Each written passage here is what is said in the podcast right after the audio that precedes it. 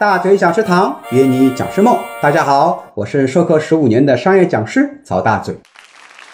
上一节课我们讲到了第三种的课题定位，那么我们继续接着讲啊。课题定位的时候呢，要注意三点，哪三点？第一，大众化；第二，刚需化；第三，标签化。好，我们接下来讲啊，怎么去理解这三个注意点。首先讲大众化，咱们课题定位啊，所定位的课程题目必须是众所周知的，也就是我们这个行业里面都知道的。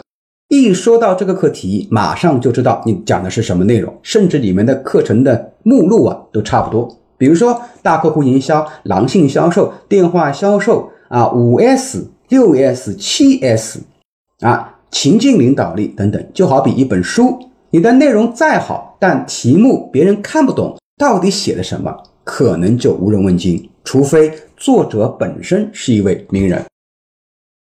第二，刚需化，所选课题呢，最好是市场的刚需。企业最大的刚需类课题有两个，一类叫开源啊，比如销售技巧、客户开发；第二类叫降本，也叫节流，比如精益生产、绩效管理等等。第三，标签化。如果你想要独创一门课，课程题目中最好带有一个标签，也就是关键词。比如大嘴老师有一门课叫做《销售高手的沟通与成交技巧》，从课题上看呢，哎，一看这门课啊，就知道讲什么的。呀，不外乎什么？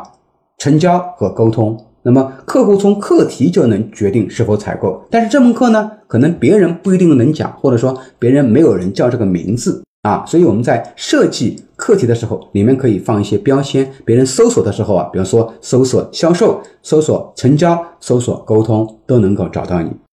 好了，那么我们关于我们的老师的课程定位呢，我们到这里呢就全部分享完毕了。好，我们下一节课。更精彩的内容在等着你哦，请关注我们的喜马拉雅的课程。好，大家拜拜。